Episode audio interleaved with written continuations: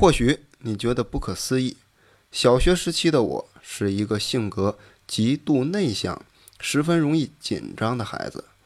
虽然在家里我能够口齿伶俐、清晰流畅地朗读课文，可是，一旦到了课堂上被老师点名朗读的时候，我的脑海就变得一片空白。文章读的是磕磕绊绊不说，有时对老师提出的问题，我明明知道答案，却又是瞻前顾后、畏畏缩缩，总要等到别人都举手后，才会怯生生地跟着伸出手来。过去的我就是这样一个胆小的孩子，畏缩胆小的性格让我暗自着急。升入中学以后，为了能够克服怯场的毛病，我主动报名参加了学校的辩论队。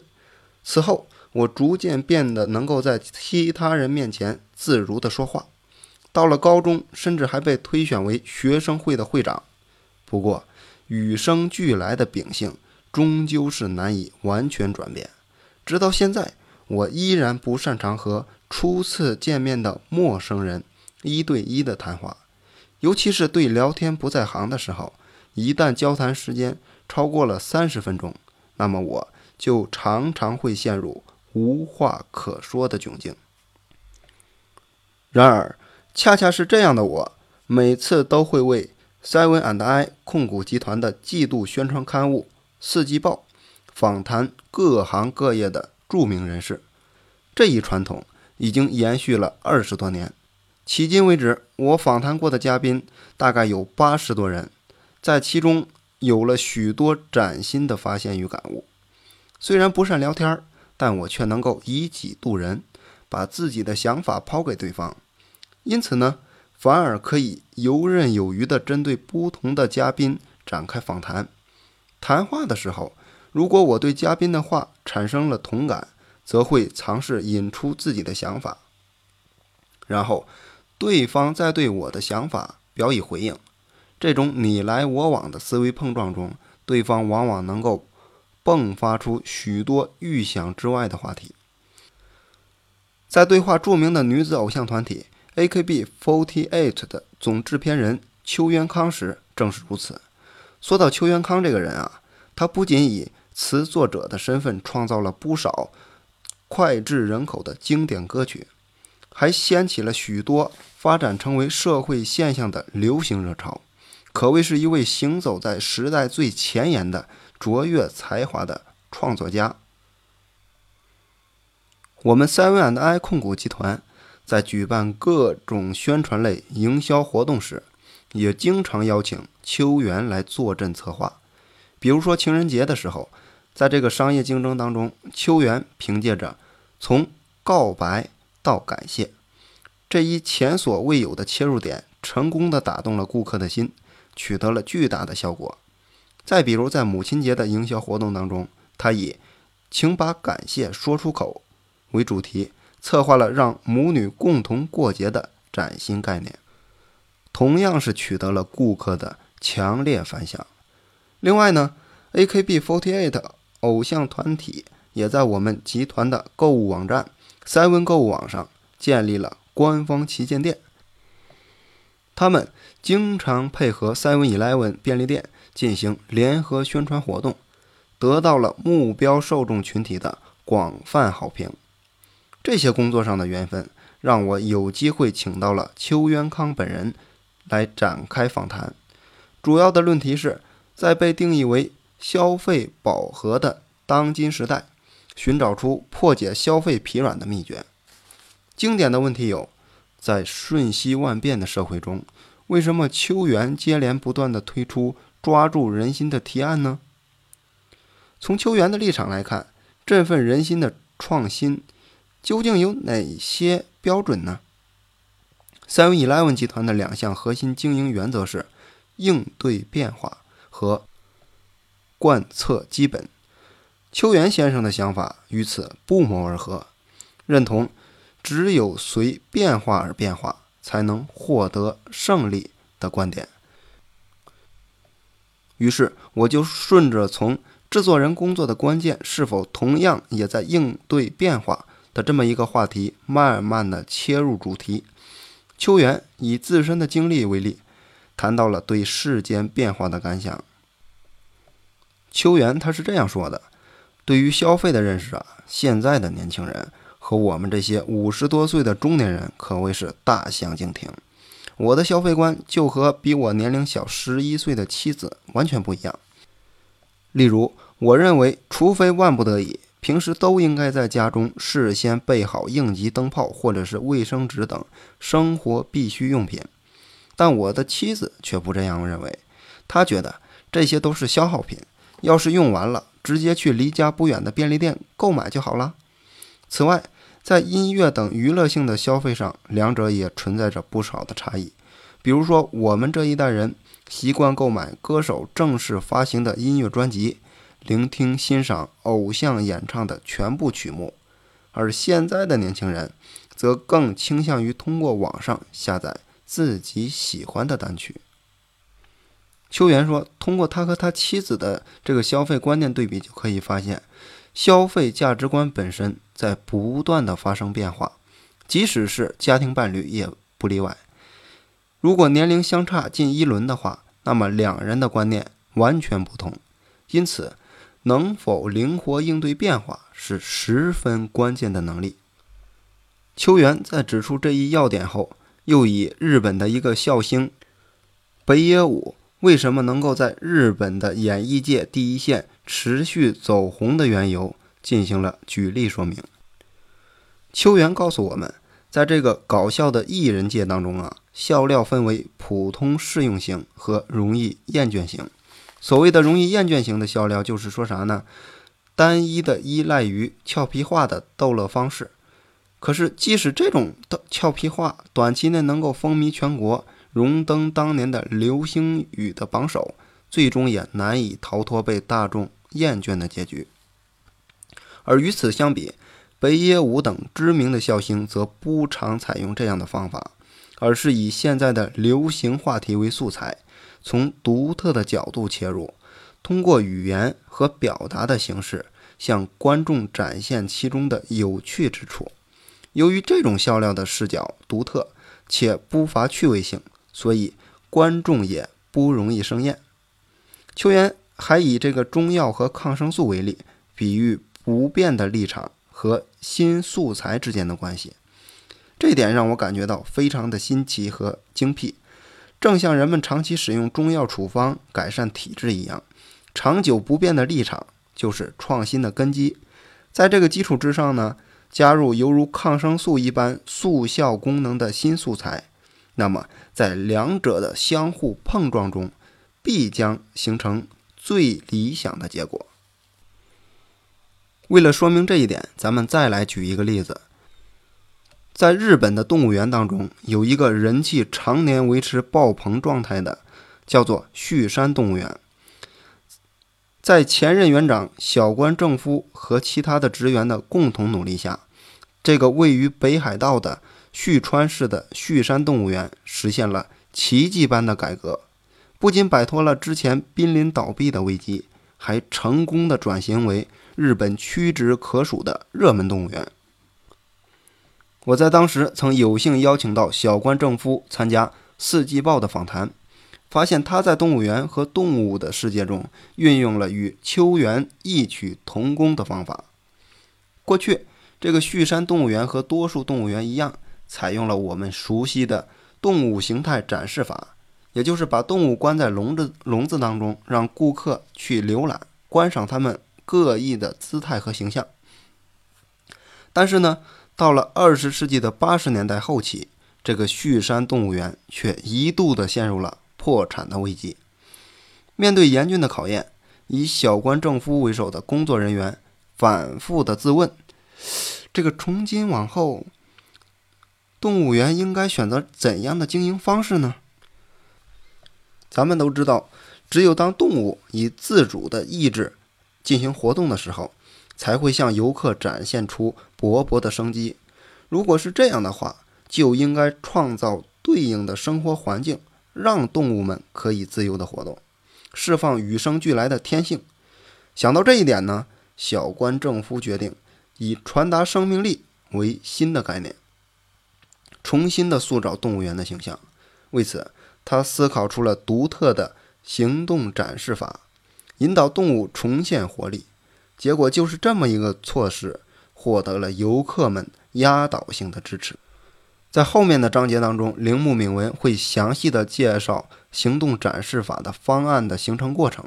这里呢，咱们需要重点关注的就是形成新方案之后的努力。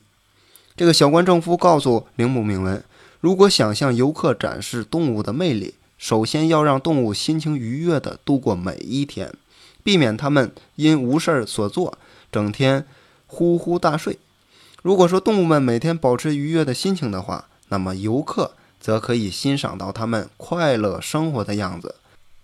所以，为了能够达成这一点，小关正夫带领他的团队们极尽所能、绞尽脑汁地去想各种各样的办法。而小关正夫接下来的一段话，让铃木敏文更是记忆犹新、印象深刻。小关正夫的原话是这样说的：“不过。”即使想出了一种让动物乐在其中的招数，反复运用几次，它们也会逐渐的厌倦。因此，必须不断的推陈出新，采用新鲜的方案才可以。如果说动物们因为玩腻了而感觉到无趣，那么入园观赏它们的游客也必定感到无趣。因此呢，小关正夫的团队把传达生命力。视作不变的立场，在这个基础之上，常常的融入一些新的素材，比如说对这个猴山进行布置，饲养员为了能够真实的还原自然界，把这个饲料藏到花心思才能找到的隐秘的地方，使得猴子们必须全神贯注的觅食。但是如果掩藏食物的地方一直固定在一个地儿的话，那么不仅猴子提不起精神。游客也会看腻，所以呢，工作人员总是想方设法的寻找各种各样新的藏匿之处。如上所述，旭山动物园从未停下过创新的脚步，不断的酝酿出新的创意，最终成功的转型为看不腻的动物园，让全国乃至于全世界的游客都为之着迷。音乐制作人邱元康和旭山动物园的故事，都浓缩了所谓这个销售力的一个基本要素。以食物为例，商家只有推出美味的东西，顾客才愿意购买。但是反过来说呢，美味的东西同样也是容易生腻的东西。食物做得越美味、越精致，顾客就越容易生腻。我经常对员工是这样说的。很多人认为，如果一周能够连续三四天都在高级餐厅用餐，是一件奢侈而令人羡慕的事儿。然而，真正得到了这样的机会的时候，人们往往只是在最初尝试时抱有新奇感，之后反而将无比的惦记茶泡饭或者是拉面的味道。无论再怎么美味的食物，顿顿都吃的话，依然逃不过。让人生腻的命运。过去在创业初期的时候，我们公司周边没有什么价格适中的餐馆，董事们每天的午饭大多是鳗鱼、寿司以及著名饭店的外送便当等高档食物，口味虽然出类拔萃，可是天天这么吃，依然让人感到腻歪。正是这段经历，让我充分的体验到了越美味的东西。越容易生腻的道理，所以呢，我们的产品也遵循了同样的规律。比如说，在二零一三年四月，Seven God 是我们控股集团的自有品牌。同时，我们还推出了 Seven Prime 更高端的产品系列，正式的向市面上推出了黄金面包。虽然三 Prime 系列也提供面包类的食品，但黄金面包与此不同。它是我以想要制造出更好吃的面包为基础研制而成的产品。黄金面包百分之百的选用高端的特制小麦粉，并使用麦芽提取物进行促进发酵，再添加来自于北海道的生奶油和从加拿大进口的蜂蜜，最终形成令人回味无穷的香甜口感。同时，我们选择了需要花费大量时间的手工揉面工序，更让面包增添了一分香甜松软的独特风味。一袋重约一斤的黄金面包中，共有六个切片，售价是在两百五十日元，比生产商生产的全国性品牌面包的定价高出了百分之五十以上。也是过去的自有品牌产品系列当中的两倍。尽管如此，它松软的独特口感依然赢得了消费者的大力支持。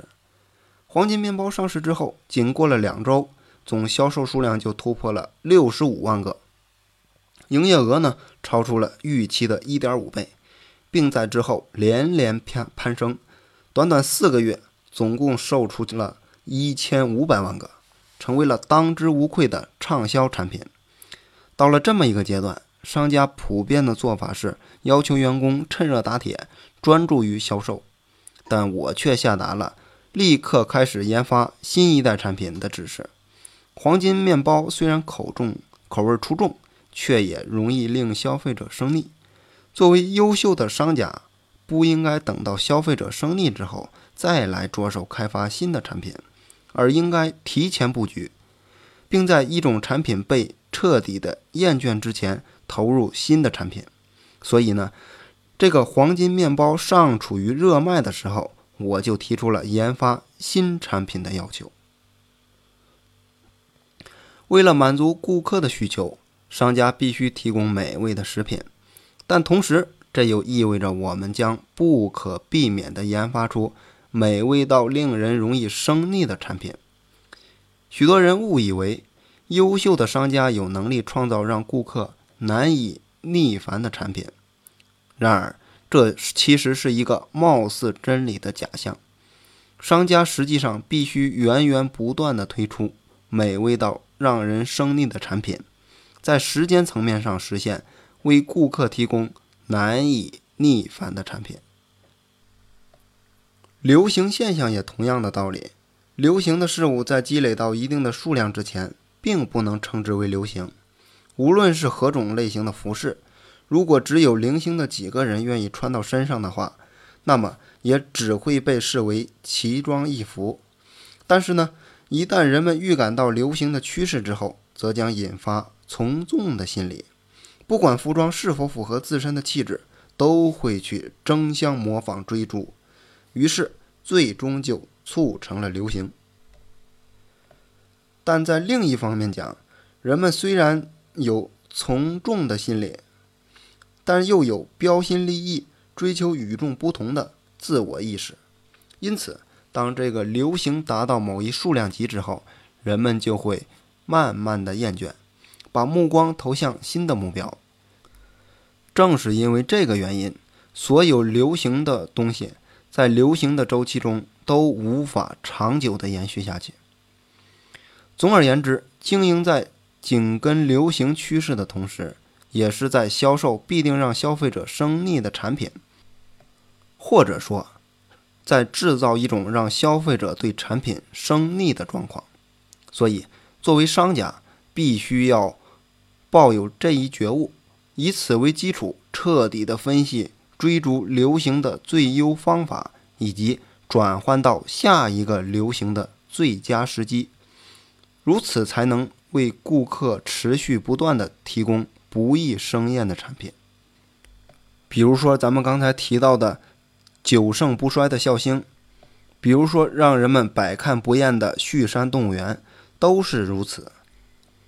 而作为我本人而言，不论是四十年前创办的 Seven Eleven 便利店，还是执掌集团内其他类型的企业，我在我的经营哲学上都始终贯彻这么一个理念。因此，邱元康的想法让我产生了很大的共鸣。